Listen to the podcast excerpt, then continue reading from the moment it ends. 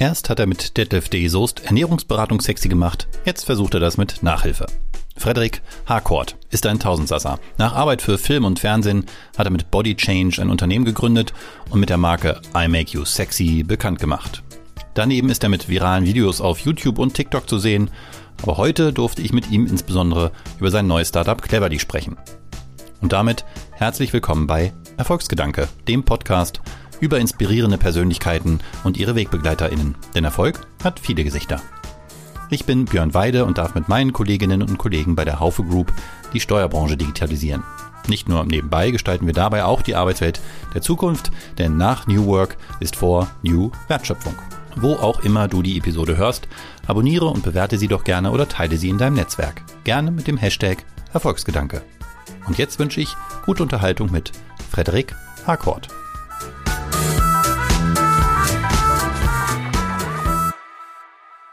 Bist du glücklich? Ich jetzt? Du jetzt? Ich bin sehr glücklich, ja. Warum? Hm, ich bin glücklich aus einer Kombination von, ähm, von ja, Themen. Ähm, ich bin glücklich, weil ich ähm, tatsächlich äh, das Glück habe, eine ganz tolle Familie zu haben, die mich supportet. Ähm, ich bin glücklich, weil ich äh, gesund bin. Das ist nicht ganz unwichtig mit meinen mittlerweile 42 Jahren. Und ich bin glücklich, weil ich wirklich ähm, Björn tun kann, was ich liebe. Hm. Ich darf Unternehmer sein. Das macht mich glücklich. Und ein bisschen glücklich bin ich auch, dass ich heute bei dir im Podcast bin. Oh, Charmeur, Schmeichler. Herzlich willkommen, Frederik Harcourt von Cleverly, vormals Body Change, besser bekannt unter I Make You Sexy, vielleicht dem einen oder anderen. Aber meine Einstiegsfrage, das wirst du gemerkt haben, bezog sich natürlich auf die TikTok-Videos, mit denen du inzwischen, glaube ich, über eine Million Leute erreicht hast, vielleicht sogar noch mehr, also eine Million Aufrufe allein auf einem Video habe ich gesehen mit denen du, äh, du auf der Straße genau diese Frage, bist du glücklich, äh, gestellt hast. Wie, wie kam es dazu? Im Grunde genommen so ein bisschen aus zwei Einflugsschneisen. Zum einen, das war, also ich habe damit angefangen, Anfang 2022, das war nach über zwei Jahren Pandemie und ich hatte das Gefühl, äh, umgeben zu sein von so viel schlechten Neuigkeiten und Unglück und unglücklichen Menschen und dachte mir, das kann doch nicht sein, dass alle da draußen unglücklich sind. Das war so die eine Einflugsschneise. Und die andere Einflugschneise ist so ein bisschen, hat ein bisschen was mit Cleverly zu tun. Ich glaube, man kann selbst eine Menge dafür tun, um glücklich zu sein. Das versuchen wir bei Cleverly herauszufinden. Und insofern habe ich mich in der Kombination mal einfach auf die Suche gemacht und gedacht, vielleicht, wenn ich einfach mal wildfremde Menschen anspreche, habe ich ja das Glück und treffe auch Glückliche. Und den aller, allerersten, den ich angesprochen habe, in einem Januarmorgen bei uns draußen in Berlin, Klado, direkt am See, das war jemand von der Berliner Stadtreinigung, der saß da in seinem Transporter und die Sonne ging gerade auf. Das war die Szenerie war herrlich. Ich dachte, ich frage den jetzt einfach. Und seine Antwort war so überwältigend schön und aus der Pistole geschossen glücklich, dass das mich so begeistert hat zu sagen, da muss ich jetzt noch mehr Menschen fragen. Das ist ja irre. Und lustigerweise hat diese Frage gefühlt ihn ein bisschen und auch mich dann glücklich gemacht und die Menschen, mit denen ich das dann geteilt habe, auch. Das hatte so einen Ripple-Effekt und dachte ja einfach eigentlich simpel, so eine kleine Frage, die dann am Ende vielleicht ja so viele Menschen auch glücklich macht. Und dann ist aus einer einer sehr kleinen Idee ähm, tatsächlich etwas in Anführungsstrichen Großes geworden, was auf TikTok viral gegangen ist, was mich bis ins Sat 1 Frühstücksfernsehen gebracht hat. Ähm, also äh, total spannend, ja. Und irgendwo habe ich gehört, deine Tochter hat dich aber dazu motiviert, das hochzuladen nachher? Ja, ja, also ich war gar nicht bis, bis, vor, bis vor Januar 2020 war ich selbst nie auf TikTok, nur mit meinem Mädchen ab und zu mal geguckt, was da so ist. Ähm, und äh, als ich dann nach Hause kam, war mein erster Reflex, das auf, auf LinkedIn hochzustellen, weil das so einen schönen Cultural Clash für mich äh, darstellte. Äh, und dann habe ich es meinen Töchtern gezeigt und die gesagt, Papa, das wäre doch was für TikTok. Und das war sozusagen die Initialzündung. Gut, dann, dann stelle ich es halt auf TikTok. Warum auch nicht? Ähm, und habe den Channel dann auch genannt auf TikTok, tu, was du liebst, so mhm. heißt der, heißt der TikTok-Channel.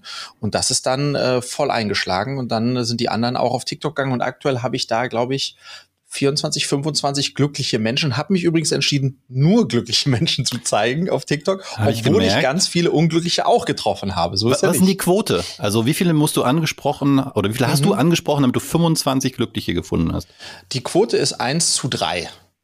Ähm, das okay. heißt, äh, ja genau, das heißt 70 Prozent äh, sind nicht glücklich und 30 Prozent sind's. Ich habe momentan, statistisch ist alles natürlich extrem nicht valide, ähm, ich habe momentan das Gefühl, dass die Quote wird gerade besser, weil der Frühling und Sommer kommt. Oh, ähm, also es könnte schon durchaus sein, dass das einen Einfluss auf den, auf das Glücks, äh, auf das, den Glückspegel hat bei den Bei Menschen, mir ja. auf jeden Fall, also aber auf ja. aber drastisch, ja.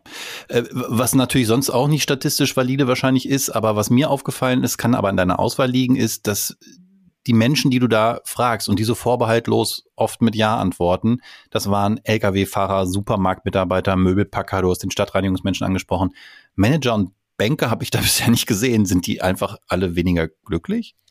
Also ich habe ähm, ähm, auch die gefragt und ähm, habe von denen da tatsächlich Schwierigkeiten gehabt, glückliche Menschen zu finden, um dann für mich festzustellen, dass und das habe ich gelernt von denen, dass um glücklich zu sein, braucht man gar nicht so viel und dieses Streben nach schneller, höher, weiter, Business Class nach Abu Dhabi, Dreier BMW Cabrio und diese ganzen Geschichten scheinen, wonach ja viele von uns streben, am Ende dann doch nicht das äh, geniale Rezept zum Glücklichsein zu sein, weil das, was die Menschen, die all das nicht haben, ähm, äh, sozusagen auszeichnet oder, oder gemein haben, ist, dass sie sich darüber freuen, eine tolle Familie zu haben, Freunde, die sie schätzen, einen Beruf, in dem sie sich wohlfühlen. Also so diese Basics, Gesundheit natürlich auch, ähm, aber eben gar nicht dieses schneller, höher, weiter, was man sonst immer so ein bisschen denken könnte, dass das doch äh, glücklich macht, zumindest oberflächlich betrachtet, ja. Jetzt hast du ja selber schon gesagt, es gibt einen gewissen Zusammenhang zwischen Cleverly, über das wir sicher gleich noch sehr ausführlich sprechen werden, deinem aktuellen Startup und dieser Frage, weil du sagst, das ist ein Teil dessen, was du mit Cleverly vielleicht auch erzielen möchtest, früh bei Kindern da auch für zu sensibilisieren, dass es vielleicht im Leben viel mehr darum geht, als um höher, schneller, weiter. Wo ich mich aber auch frage, gibt es einen Zusammenhang ist mit dem, was du vorher gemacht hast, vor Cleverly, nämlich eben Body Change gegründet, ein Unternehmen, das vermutlich besser bekannt ist unter I Make You Sexy, wo du mit Detlef de Soest als als Testimonial oder was vielleicht auch mehr, ich musste vielleicht gleich mal sagen, ähm, ja, Ernährungs- Fitnessberatung gemacht hast. Gibt es da auch Gemeinsamkeiten? Haben Ernährungs- und Fitnessberatung mit dem Bildungswesen was gemeinsam? Nein, gar nicht. Ähm, Ach, das schade, ich hätte so eine geile Überleitung finden wollen. Ja. genau, überhaupt nicht. Nee, das, das Einzige, was, äh, was äh, das, das beides gemein hat, ist, dass es ähm, jeweils ähm, am Anfang nur eine Idee war und ich das Privileg hatte, daraus ein Unternehmen zu bauen. Ähm, und dass mich genau dieser Weg äh, extrem gereizt hat. Und es gibt vielleicht auch eine Parallele, ähm, dass das zwei jeweils, dass das jeweils Themen sind, die wichtig sind ähm, und Impact haben, wirklich nachhaltig Impact haben auf die Menschen, die dann damit in Berührung kommen, weil eine, so eine Ernährungsumstellung und sozusagen auch eine Aufklärung, was bedeutet das eigentlich, sich gesund zu ernähren und das dann auch nachhaltig umzustellen, das ist das ist so wichtig für Menschen. Ähm, und deswegen war das schon inhaltlich auch, auch ein spannendes Thema und natürlich jetzt Bildung, klar. Ähm, äh, das ist noch naheliegender, aber das ist, das, das haben die beiden Themen schon, äh, schon ähm, sozusagen gleich, ja. Ich hatte einen anderen Zusammenhang vermutet, da musst du mir jetzt helfen, ob der total abwegig ist. Und zwar in der Art, wie ihr das nachher macht. Also am Ende steht irgendwie ein größeres Ziel. Ihr wollt den Menschen eine ordentliche Ernährung und eine gute Fitness irgendwie beibringen oder ihr wollt äh, Schülern, musst du gleich nochmal sagen, was Cleverly eigentlich ist, ähm, Kindern erstmal zu besseren Noten verhelfen, aber mit dem Mentoring-Programm ähm, ja auch vielleicht erstmal überhaupt zu, zu, also zu erfahren, was sie eigentlich selber wollen und worin sie gut sind und so. Und in beiden Fällen sind es eben keine rein digitalen Lösungen, sondern es ist immer ein Aspekt von Begleitung dabei. Also da werden Menschen mit den Zielen nicht alleine gelassen, sondern aktiv begleitet. Ist das herbeigesehnt, dieser Zusammenhang, oder ist der da?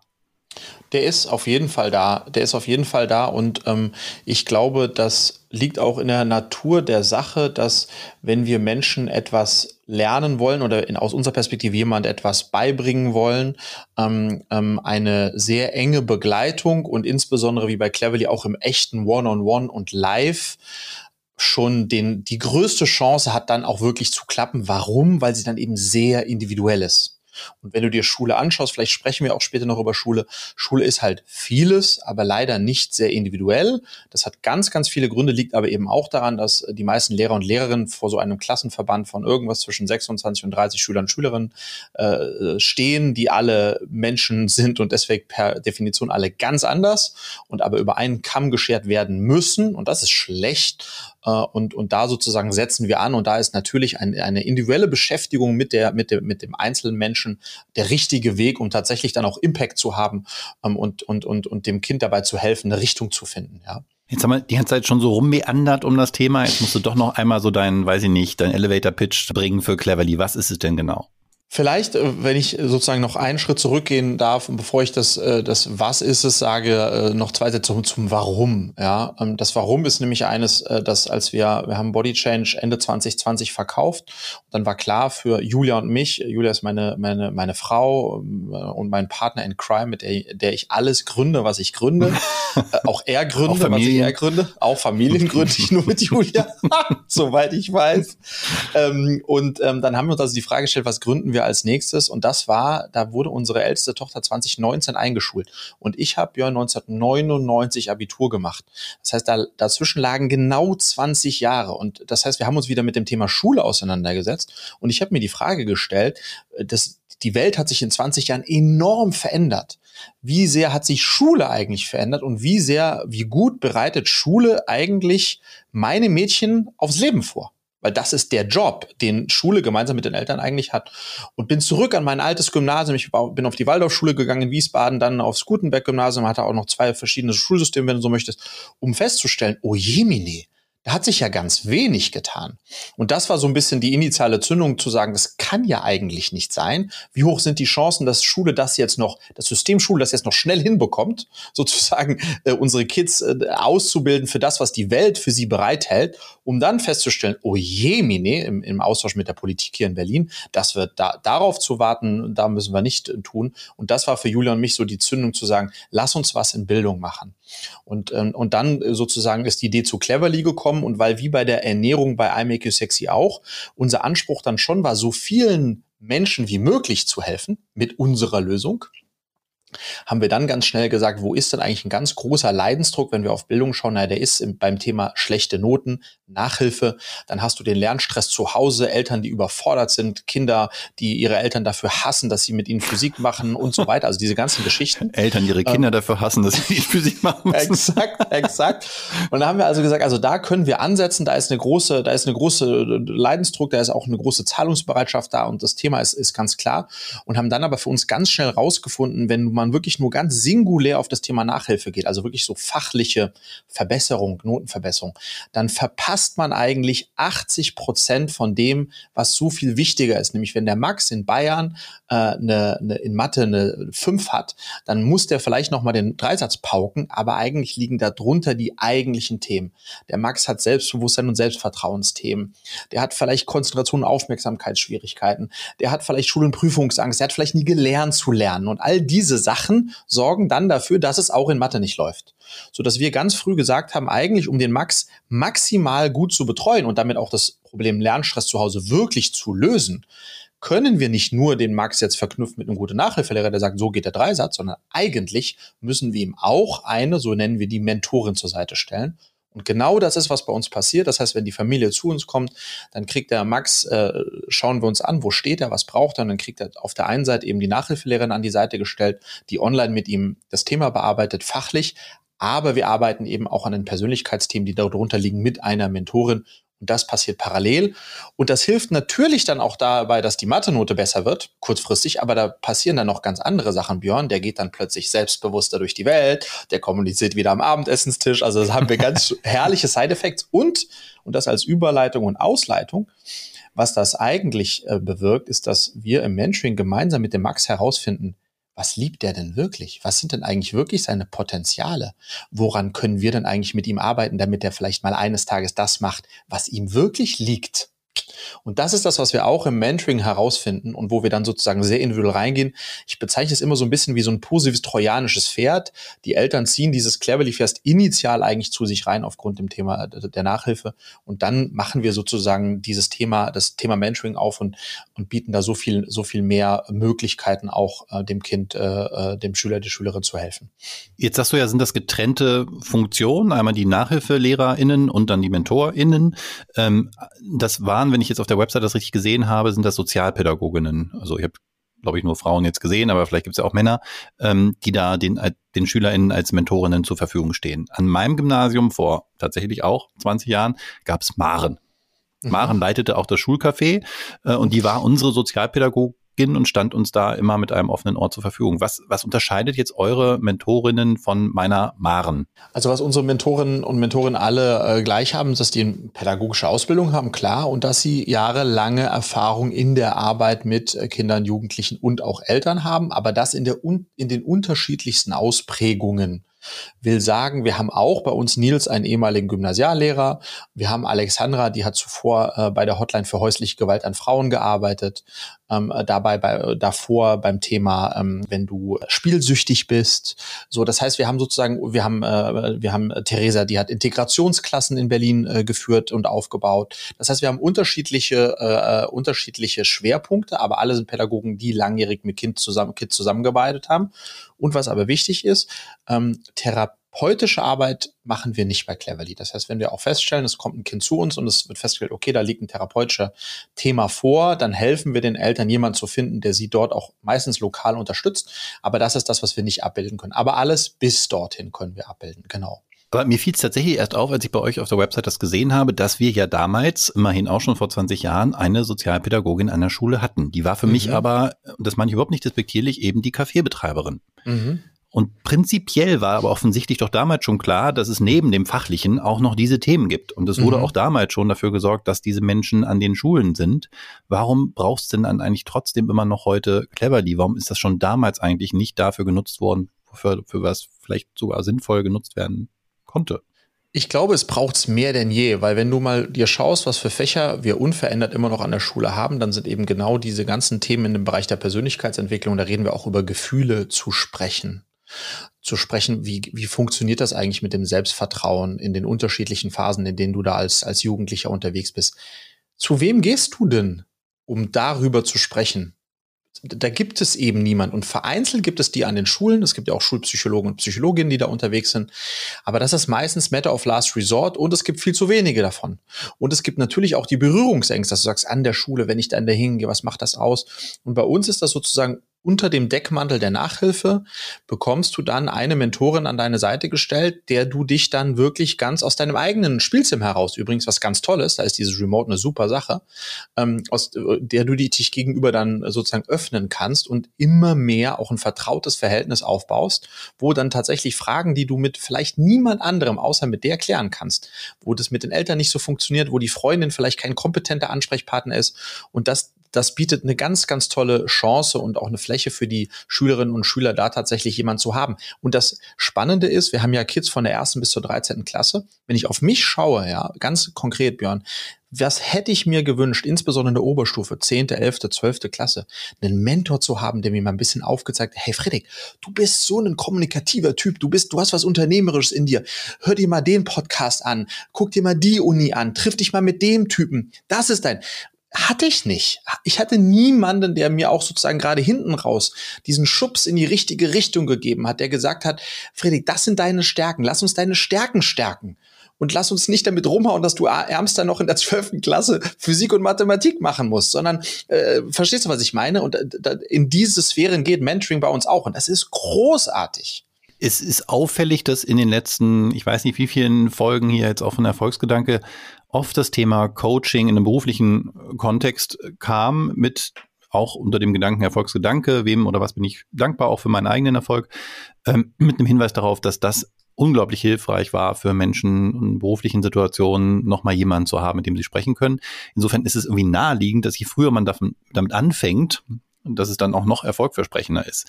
Aber jetzt sind ja diese Schülerinnen in dem System, in dem sie halt nun mal sind und von dem wir offensichtlich auch annehmen, ich glaube, das werden den meisten, wird den meisten so gehen, dass es wahrscheinlich nicht so wahnsinnig gut zu verändern ist, jedenfalls nicht in der Schnelligkeit, wie es das vielleicht bräuchte. Und jetzt sprechen wir nochmal über Max, über den mhm. wir vorhin äh, anekdotisch gesprochen haben, oder exemplarisch, ähm, der jetzt halt äh, in Mathe eine 5 hat und wo ihr merkt, der hat eigentlich ganz andere Interessen. Jetzt hat der ja trotzdem eine 5 in Mathe. Mhm. Was macht das mit Max, wenn ihr ihm helft zu entdecken, dass er sich eigentlich für Themen interessiert, für die Mathe vielleicht im späteren beruflichen Alltag jetzt auch nicht mehr so wahnsinnig ähm, wichtig werden wird? Wir versuchen beides äh, sozusagen zwei Fliegen mit einer Klappe zu schlagen. Natürlich, Max steckt in einem System, in dem Noten wichtig sind und wo eventuell auch der Numerus Clausus darüber entscheiden kann, was er später mal beruflich machen möchte. So.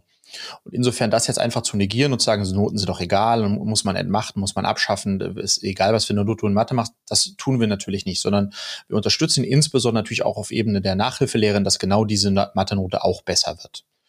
Ähm, und gleichzeitig sozusagen schaffen wir es im Mentoring, die, die Tutoren zu supporten bei den Themen, die halt darunter liegen und der guten Mathe-Note auch im Weg stehen. Aber gleichzeitig ähm, gehen wir im Grunde genommen mit ihm auch einen Deal ein, indem wir sagen, schau mal her, Max, weil wir haben so Themen wie Lernmotivation, insbesondere bei den, sag ich mal, 14- bis 16-Jährigen, ein großes Thema, die haben einfach keinen Bock zu lernen, die wollen lieber zocken. So, und da gehen wir sozusagen so ein bisschen einen Deal mit ihm ein, sagen, schau mal her, Max, wenn du dich ein bisschen mehr hier und dort anstrengst, und wir dann zusammen die Note von einer 5 auf eine 3 minus bekommen. Dann sind alle befriedet und gleichzeitig nutzen wir die Mehrzeit, die wir aufmachen, dafür, um an Themen zu arbeiten, die du richtig stark findest. Und dabei unterstützen wir dich auch wiederum. Also sozusagen, das ist so ein bisschen ein, ein gemeinsames, es gibt das System und das werden wir nicht ändern, deswegen müssen wir innerhalb des Systems auch äh, funktionieren und da auch unterstützen.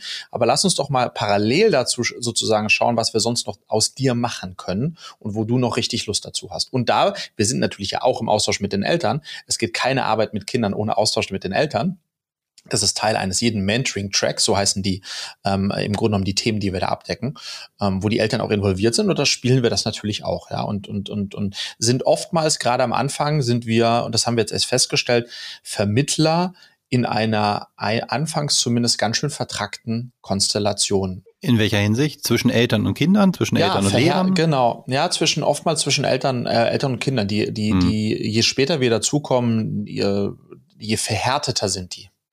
Also da ist sozusagen das, das auf Krawall und Remi-Demi gebürstet. Ähm, die Eltern, die drauf gucken und sagen, der kann doch eh nix, der war immer schon schlecht, der, der, der wird da nichts erreichen. Ja, ja, ähm, ähm, und die Kids, die äh, sowieso keinen Bock drauf haben und dann auch noch Rechenschaft und die dann aufhören, überhaupt zu sagen, wenn sie eine Prüfung schreiben und so weiter und so fort. Und da dann sozusagen beiden ein bisschen zu entspannen, indem man den Eltern auch sagt, hey, ähm, der, nee, nee, nee, da ist Potenzial da. Ähm, äh, schaut doch mal von diesem Winkel da drauf. Ähm, das allein hilft schon und, und beiden Parteien hilft, glaube ich, auch einen kompetenten und patenten Partner zu haben, der ist ein bisschen, der ein bisschen Schiedsrichter ist und das ein bisschen auseinanderzieht, ähm, ähm, was sich so verhakelt hat in vielen Konstellationen. Wie ist denn so ein gängiger Ablauf? Du hast ja gesagt, ihr schiebt ein bisschen im positiven Sinne ähm, das Mentoring wie so ein trojanisches Pferd unter. Das heißt, die äh, Eltern kommen in der Regel wahrscheinlich mit einem konkreten Bedürfnis, dass da irgendwie Noten besser werden müssen nach wie vielen Stunden Nachhilfeunterricht äh, kommt ihr mit dem Thema Mentoring und wie, wie ist dann so der Prozess, dass Eltern sich davon auch überzeugen lassen? Oder fangt ihr, geht ihr über die Kinder und sagt, Mensch, möchtest du nicht auch mal mit jemandem sprechen, der. Also klassischerweise, äh, genau, starten wir mit der Nachhilfe und äh, dann bieten wir, je nachdem, wann das reinpasst, eine Probestunde im Mentoring an, ähm, in der wir dann das, das Kind kennenlernen und dann eben auch eine klare Einschätzung bekommen, wo können wir eigentlich wirklich unterstützen, wo gibt's wo gibt's da Potenzial. Ähm, und nach der Probestunde feedbacken wir das dann an die Eltern. Initial sind das immer die Eltern. Also die Eltern wollen, dass das Kind Nachhilfe macht und die Eltern wollen auch, dass das, äh, dass das Kind sozusagen im Bereich Lernmotivation oder Lern- und Arbeitsverhalten sind ja auch alles Titel, die klingen auch nicht sehr geil aus der Perspektive mhm. eines 14-Jährigen, ähm, äh, dass der, dass der sozusagen da Fortschritte macht. Ähm, und dann, äh, wenn wir dann mit Rücksprache mit Eltern, die sagen, ja, mach das mal, leg mal los bei dem mit Lernmotivation, der ist immer total unmotiviert, dann haben wir bei mittlerweile zwölf unterschiedlichen Themen wie Lernen, Lernen, Schulen, Prüfungsangst, Selbstvertrauen, Lernmotivation, haben wir sogenannte Mentoring-Tracks gebaut. Das sind, ähm, musst du dir vorstellen, das sind Sessions A 30 Minuten, die sozusagen einen ganz klaren Fahrplan darstellen, im, im Rahmen dessen sich die Mentoren dann auch bewegen und dieses Thema Lernmotivation zum Beispiel aufbereiten. Bei Lernmotivation sind das zwölf mal 30 Minuten, ähm, die, die so ein Track geht als, als, als Starting Point. Naja, und dann gehen wir sozusagen mit dem Kind rein und äh, äh haben dann in der Regel einmal die Woche 30 Minuten, wo wir dann gemeinsam mit, mit dem Jugendlichen an, an dem Thema arbeiten, das wir einstarten. Wir haben aber auch viele Themen wie Schul- und Prüfungsangst das hätte ich vorher gar nicht gedacht, bei wie vielen Schülern und Schülerinnen das ein richtig relevantes Thema ist. Die trauen sich nicht zu melden, die haben Angst drangenommen zu werden, die äh, versagen sozusagen in Prüfungssituationen und so weiter und so fort. Und das sind dann auch eben, das ist auch ein Track und Prüfungsangst bei uns und das geht dann bis rein ins Bullying, also hast unterschiedliche Ausprägungen natürlich von so einem Thema. Äh, und das haben wir in sogenannten Tracks sozusagen aufbereitet, äh, durch die die Mentoren und die Mentorinnen dann führen, wo zum Teil zum Beispiel Selbstvertrauen und Selbstbewusstsein ist die Session 6 oder 7 Äh, da geht es dann um Selbstbild und Fremdbild. beim Fremdbild kriegen dann die Eltern die Aufgaben, sich bis zur nächsten Session zu überlegen, was lieben sie denn so besonders, was finden sie so besonders an ihrem Kind. Oh. Dann wird das live ähm, äh, in der Gruppe sozusagen, äh, tragen die Eltern das vor und, und so weiter. Also das also die müssen ist, schon ähm, mitmachen auch, ja. Also nicht nur ja, passive. die müssen schon mitmachen. Die müssen schon, die müssen, die müssen schon mitmachen. Ähm, genau, und so ist im Grunde genommen der Ablauf und das läuft dann eben parallel zum, äh, zum Thema der Nachhilfe. Gab schon Fälle, wo vielleicht insbesondere sogar die Kinder gesagt haben, du Mensch, das mit der Mathe-Nachhilfe kann man vielleicht auch mal knicken, bin immerhin von einer 5 auf eine 4, aber ich würde gerne das Mentoring weitermachen? Also so oder so ähnlich. Wir spüren das bei allen Kids, die jetzt länger bei uns sind. Du musst dir vorstellen, mit Mentoring haben wir gestartet ähm, im Dezember 2021. Das heißt, machen wir jetzt so acht Monate ungefähr.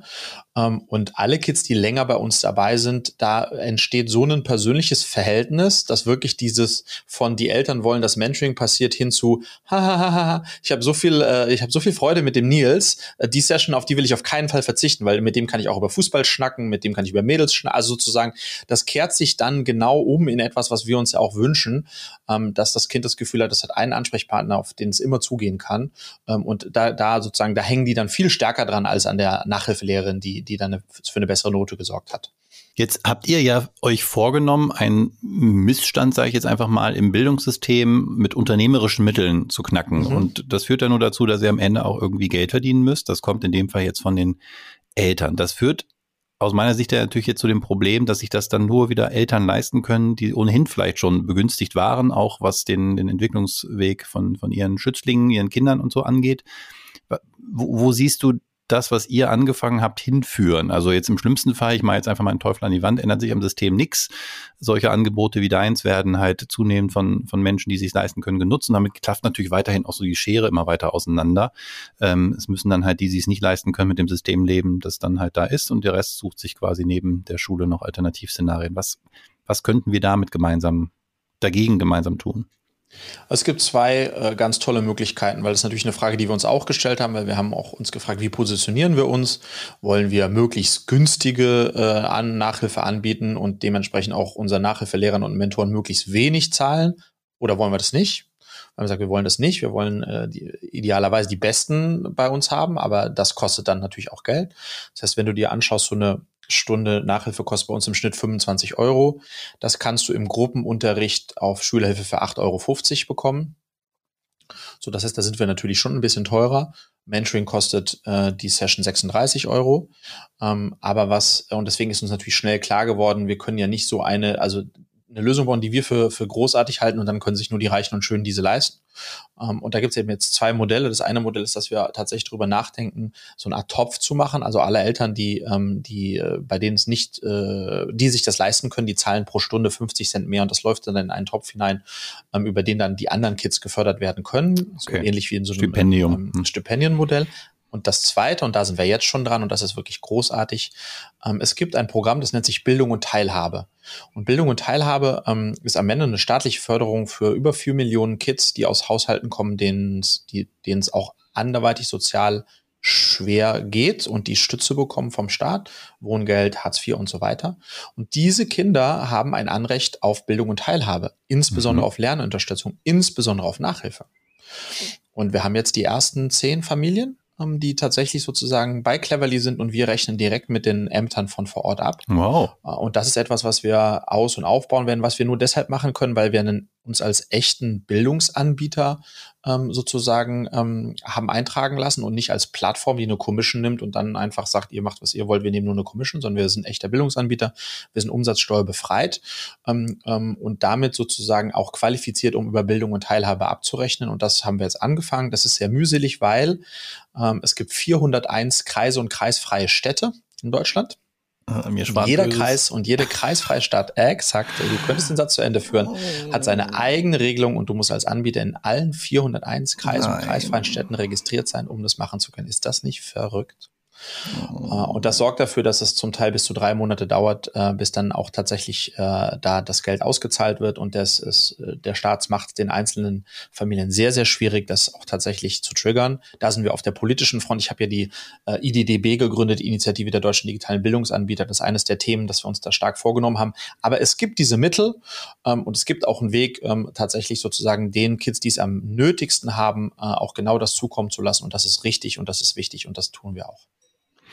Ich habe mal gelesen, ich weiß nicht von wem es ist, dass das Ziel eines jeden Startups sein sollte, sich durch sein eigenes Tun überflüssig zu machen. Also die Welt zu einem besseren hm. zu verkehren, so dass man sie eigentlich gar nicht mehr braucht. Was müsste es am Bildungssystem denn an Veränderungen geben, damit es euch gar nicht mehr bräuchte? Schule müsste sich mal ganz grundsätzlich die Frage stellen, bereiten wir unsere Kinder wirklich richtig und sinnhaft aufs Leben vor? Da rede ich vor allem über, über was wird gelehrt und wie wird gelehrt weil die Welt hat sich stark verändert, aber die Lehrpläne nicht. Weder mhm. das Was noch das Wie. Und ich glaube, wir bräuchten eine gigantische Reform Reformation, eine mhm. Reformierung, wie nennt man das? So glaube ich. ähm, äh, dessen, was gelehrt wird und wie gelehrt wird. Das ist der eine Punkt. Und der andere Punkt ähm, ist genau dieses das Thema der Individualisierung. Am Ende des Tages, wenn du dir mal überlegst, ich habe meine Tochter gefragt, die jetzt dann in die Schule ging, ähm, sag mal, was willst du mal werden?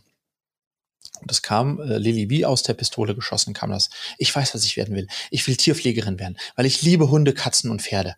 Das ist mein ganz großer Traum. Wenn du genau diese gleiche Frage, Björn, einer 11, 12 Klässlerin stellst, was willst du mal werden? Dann haben die in der Regel keinen Plan. Das heißt, die Kids verlieren über diese zwölf Jahre Schule ihren Plan. Und die verlieren ihr Gefühl für das, was sie machen wollen. Und das muss Schule anders machen. Wir müssen, wir müssen dahin kommen, dass tatsächlich sozusagen diese ganz individuellen Fähigkeiten und Potenziale erkannt und gefördert werden.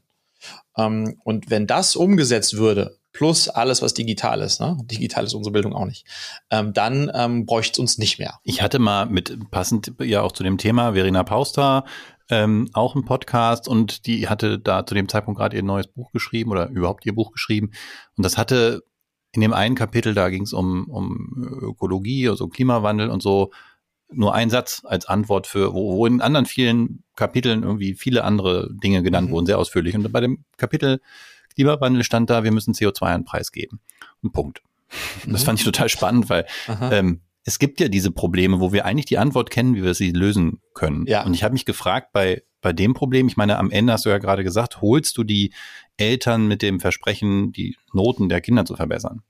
Wenn es keine mhm. Noten gäbe, mhm. gäbe es ja auch keinen Grund, irgendwas zu verbessern und auch nicht diese, ja, diese Schmach, dann da irgendwie mit einer 5 nach Hause zu kommen und da das daraus resultierende äh, mangelnde Selbstbewusstsein, ich kann ja nichts, ich konnte ja noch nie mhm. Mathe und so. Ist das so eine einfache Antwort oder mache ich es mir wahrscheinlich viel zu leicht?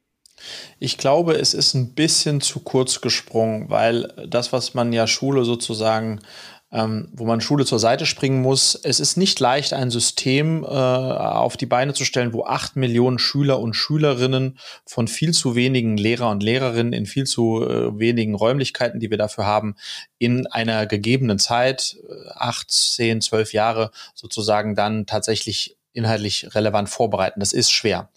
Ähm, und wie willst du in einem Klassenverbund von 30 Kids tatsächlich ohne ein Bewertungsmodell äh, ähm, herausfinden, wer äh, wie leistungsstark ist und so weiter? Also das ist ich selbst bin ein großer Fan davon, Noten zu entmachten. Ich glaube, das darf nicht die einzige Metrik sein, in der wir äh, bewerten und messen. Ähm, und sie darf vor allem auch nicht, deswegen auch nicht diese Wichtigkeit haben. Aber jetzt ein System ganz ohne Noten, ähm, ist, äh, glaube ich, ähm, schwierig. Ähm, oder ich hätte jetzt keine äh, gute Alternative dafür, die dann trotzdem sozusagen unter den gegebenen Umständen es uns ermöglicht, so viele Kids ähm, ähm, durch die Schule zu bringen. Also ich bin mir fast sicher, dass es so einfach nicht ist, sonst hätte man es vielleicht ja auch schon gemacht. Ich habe mich aber das tatsächlich bei der Vorbereitung schon gefragt, denn ich weiß gar nicht, ich fürchte, ich habe das letzte Mal eine Note bekommen in der, naja, nicht in der Schule, im Studium gab es sowas wie Noten auch, vielleicht ein bisschen anderes System aber dann nachher nicht mehr. Und es ist ja nicht so, dass ich mich hoffentlich nicht weiterentwickelt habe, dass es nicht doch Menschen gab, die an meiner Weiter- und Ausbildung Interesse hatten. Wir haben ja Kolleginnen und Kollegen, die sich weiterentwickeln. Wir fördern die und wir sprechen mit denen, was kannst du gut, wie kannst du dich noch weiterentwickeln. Und nie habe ich irgendjemandem von denen eine Note gegeben. Also es muss doch irgendwie möglich sein, dass wir Menschen gut ausbilden, auch individuell ausbilden, ohne dass wir die mit so einem Makel versehen, so du kannst ja keine Mathe. Ja, aber ich glaube, also das, das wäre der eine Ansatz, aber der andere Ansatz ist das halt zu relativieren. Also verstehst du, wenn du, deswegen, ich bin Fan vom Entmachten und nicht ähm, äh, und nicht äh, komplett auslöschen. Ähm, weil wenn du es relativierst und sagst, ja, das ist ein Teil dessen, aber das ist nicht alles, was zählt. Wir gucken uns übrigens auch noch andere Sachen an, die auch eine große Rolle spielen. Ähm, dann ist es auch nicht mehr so allmächtig mhm. ähm, und äh, dann für alle Beteiligten auch nicht mehr ganz so wichtig, ja. Welche Träume oder Berufswünsche hattest du denn also mit, ich glaube, 2000 hast du angefangen, äh, was mit Medien zu studieren? Bei mir war das immer schon so, dass ich, das habe ich, also ich habe ganz früh bei mir gemerkt, dass ich Unternehmer werden möchte. Ich habe äh, auf dem Pausenhof schon irgendwelche oh, oh. Armbänder verkauft so. äh, ähm, ähm, und so eine Geschichte. Also ich bin so ein typischer, äh, so äh, auch durch meinen Dad, ähm, der mich da sehr, sehr früh rangeführt hat, ähm, wusste ich ganz früh, dass ich Unternehmer werden möchte. Ähm, habe aber bei mir eben gemerkt, dass ich, ich liebe diese Kombination aus kreativem Arbeiten, auch bis heute noch. Ich liebe es, n, n, irgendwas zu diese, also sozusagen ein Werbemittel zu designen oder einen Text zu schreiben schreiben. Also ich mag die kreative, äh, die kreative Arbeit total gerne. Ich habe ja an der Filmhochschule studiert in München, habe ja eigentlich die ersten zwölf Jahre als Film- und Fernsehproduzent gearbeitet, habe jetzt seit zwei Jahren wieder einen YouTube-Vlog, wo ich wieder alle 14 Tage, sage ich mal, auch kleine Filme äh, produziere, schneide, drehe, alles. Also das liebe ich, diesen Output auch, eine Idee dann in Bildern und, und umzuwandeln, Buch fast so einen kleinen Film. Das finde ich ganz toll. Und das aber in Kombination mit, mit all dem, was man sozusagen eher wirtschaftlich äh, an Kompetenzen braucht, um, um, um Unternehmer sein zu können. Also ein bisschen Rechnen, ein bisschen Strategie, ein bisschen so diese ganzen Sachen. Und das finde ich in der Kombination ähm, ähm, finde ich das ganz, ganz toll. Ähm, und da wusste ich schon ganz früh, dass ich irgendwas suche, was so, so in diese Richtung geht. Deswegen Filmproduzent, weil als Produzent bist du verantwortlich inhaltlich wie auch ja. äh, ähm, wirtschaftlich. Und dann bin ich halt vom Filmproduzent abgeschweift rüber ins äh, Internet, äh, Internetunternehmergeschäft. Ja, das würde mich auch noch interessieren, aber ich würde gerne noch bei der, bei der Schule bleiben, weil daher rührte die Frage so ein bisschen her. Gibt es denn einen Zusammenhang zwischen diesem kreativen Berufswunsch und deinen Erfahrungen mit Schule, die letztendlich zu Cleverly geführt haben? Also ist es auch eine, eine nachträgliche Korrektur an, deiner, an deinem eigenen Bildungsweg? Nee. Machst du dem Vorwürfe quasi, dass du vielleicht was anderes gemacht hättest? Nee, ähm, aber ich muss dir ganz ehrlich sagen, ähm, ähm, die Schule hat bei mir versagt. Also die Schule hat bei mir versagt, was will ich damit, was, ja, ja, nee, nichts, also ganz wenig von dem, was ich heute bin, verdanke ich der Schule. Punkt. Okay. Ähm, ähm, ich habe äh, über 14.000 Stunden in der Schule verbracht und davon hätte ich mir eine Menge sparen können. Slash sie gerne deutlich anders eingesetzt. Ich wusste ähm, schon zur siebten, achten Klasse, dass ich in Naturwissenschaften eine Null bin konnte aber zur siebten, achten Klasse schon teilen, abziehen und Prozent rechnen. Ungefähr das, was ich heute auch brauche. Und hätte und gerne, ja, ja, genau, so und hätte gerne ab der neunten Klasse ähm, ähm, äh, hier wieder das Thema Stärken, Stärken statt Schwächen stärken, ähm, äh, mich auf Themen konzentriert, auf dann in den verbleibenden 3000 Schulstunden, die ich noch hatte, ähm, die tatsächlich mehr auf mein persönliches Stärken und Talent eingezahlt hätten. Hat, hat Gab es aber nicht, wurde so nicht gemacht. Und deswegen habe ich Schule quasi nicht wahrgenommen. Ich bin hingegangen, habe aber überhaupt nicht dafür geübt, habe gar nichts dafür gemacht. Ähm, und das hat mir faktisch nichts gebracht. Ich glaube ganz stark an diese Grundausbildung, die Schule uns mitgibt. Ich glaube aber ganz stark daran, dass wir insbesondere dann ab der zehnten Klasse ähm, ähm, wir einfach individueller werden müssten. Das war bei mir nicht der Fall. Das, was mich geprägt hat, das ist eigentlich ein, ein, doch eine Sache der Schulzeit hat mich stark geprägt mit 16 Jahren, ich glaube, es war in der neunten Klasse, achte Klasse, habe ich ein Betriebspraktikum gemacht. Das war in Hessen so angedacht. Vier Wochen. Vier Wochen? Ist, oh, vier Wochen, ja. Das, genau, da ist der eine zum Bäcker, der andere zur Bank und der dritte zur Versicherung gegangen. Und ich bin, ähm, ähm, weil bei uns in der Nähe war das, bin äh, zu der Odeon-Film gegangen und die haben einen Fall für zwei mit Matula ja. produziert. Ähm, und äh, habe da sozusagen, weil diese vier Wochen fielen genau auf so einen Produktionszeitraum. Matula, ein Fall für zwei wurde immer in drei Wochen produziert und eine Woche vorproduziert. Und ich glaube, ich habe am dritten Tag oder so war da in diesen der Produktionsstätte, habe ich den Produzenten gesehen. Der kam da angefahren mit so einem schwarzen Porsche wallenden Mantel und drei, vier Frauen stiegen aus seinem Auto aus. Also so stellte ich mir das vor. ähm, ähm, und dann fand ich den natürlich spektakulär als 16-Jähriger und bin auf ihn zu und sagte, entschuldigen Sie, ähm, äh, was machen Sie für einen Job hier? Echt, hast du gemacht? Das ist ja geil. Ja, ja, der sagt, ich bin, ich bin der Produzent. Na, ich sag, okay, das finde ich cool, das will ich werden. Das will ich, das äh, und ein paar Tage später habe ich ihn nochmal gedacht, was muss man machen, um Produzent zu werden? Und hat gesagt, na, musste alles lernen von der Pike, musste Absperrer sein, musste, musste Produktionsfahrer sein, musste, musste alles machen, musste Nächte durcharbeiten. Das habe ich dann gemacht. Und dann musste er an die Filmhochschule gehen. Und wenn du das alles schaffst, dann kannst du Produzent werden. Das hat das dieses vierwöchige Praktikum, da habe ich da nicht mehr losgelassen. Ähm, das hat äh, das hat dafür gesorgt, dass ich am Ende in, in diese zumindest in die Richtung Film gegangen bin. Ah, und verrückt. übrigens eine Begegnung. Und übrigens zum Thema auch Erfolg und erfolgreich. Das war, glaube ich, das allererste Mal, dass ich ähm, gemerkt habe, wenn ich mir eigentlich ein bisschen zu viel zutraue, also ein bisschen zu mutig bin, ein bisschen zu frech bin, ein bisschen zu äh, übers Ziel hinausschieße. Das hat sich wie ein roter Faden durch mein Leben gezogen.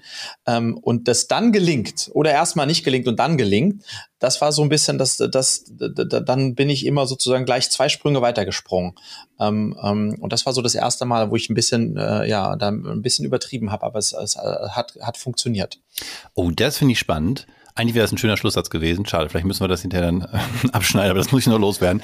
Weil ich habe in den 56, 57 Episoden jetzt von Erfolgsgedanke ein Muster entdeckt, wenn man Leute fragt, was sie denn erfolgreich gemacht haben. Das war oft das dritte in mir mhm. etwas schon gesehen haben oder mir zumindest eine Chance gegeben haben, die ich mir, wo ich mir etwas selber noch nicht zugetraut habe. Mhm. Und diesen Raum, den ich dann füllen musste, vielleicht, der hat mir mhm. geholfen, irgendwie Potenzial auszufüllen. Du mhm. hast es gerade andersrum formuliert. Du hast gesagt, du selbst hast etwas getan, was irgendwie frech und einen drüber mhm. war mhm. und hast dir damit quasi selber äh, diesen Raum geöffnet, mehr mhm. zu machen, als du dir vielleicht zugetraut hast.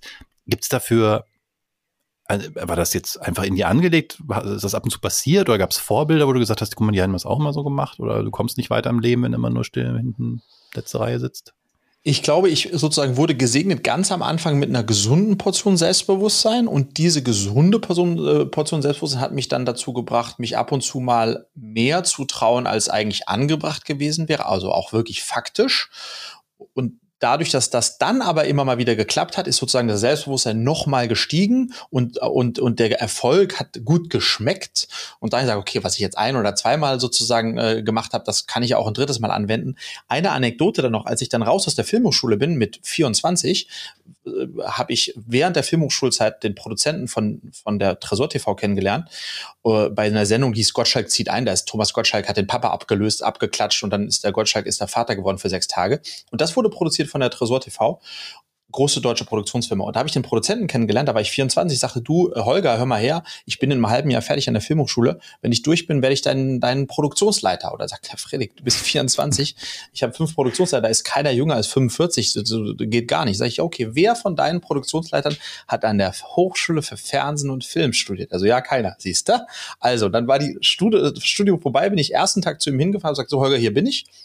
Er sagt, ja, ich, immer noch, du bist viel zu jung, um Produktionsleiter zu werden, hat sich nichts verändert. Sag ich, aber gib mir eine Chance. Und er gesagt, okay, weißt was? Und das war ein lustiger Start, hat er gesagt, ich habe jetzt gerade gesigned mit MTV, Viva, die, Stan die Danstar, so eine Danstar-Sendung, 500.000 Euro Budget haben wir da.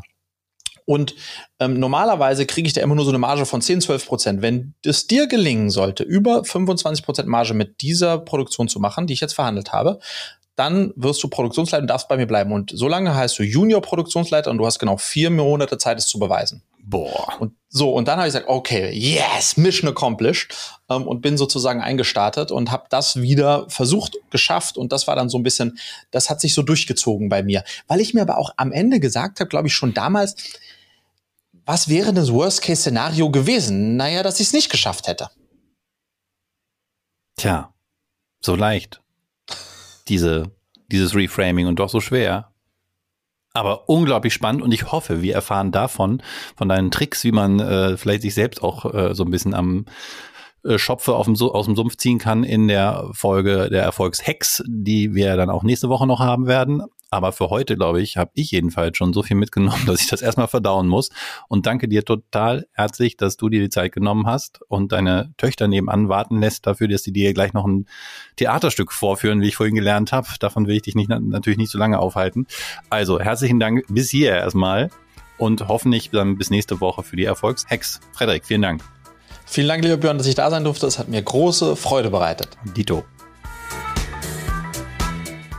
Das war Erfolgsgedanke mit Frederik Harcourt. Wenn ihr mit einem Startup eure eigene Schulerfahrung verbessern könntet, was würdet ihr tun? Und warum habt ihr noch nicht angefangen? Vielleicht helfen ja beim Loslegen in der kommenden Woche die Erfolgshacks von Frederik. Bis dahin.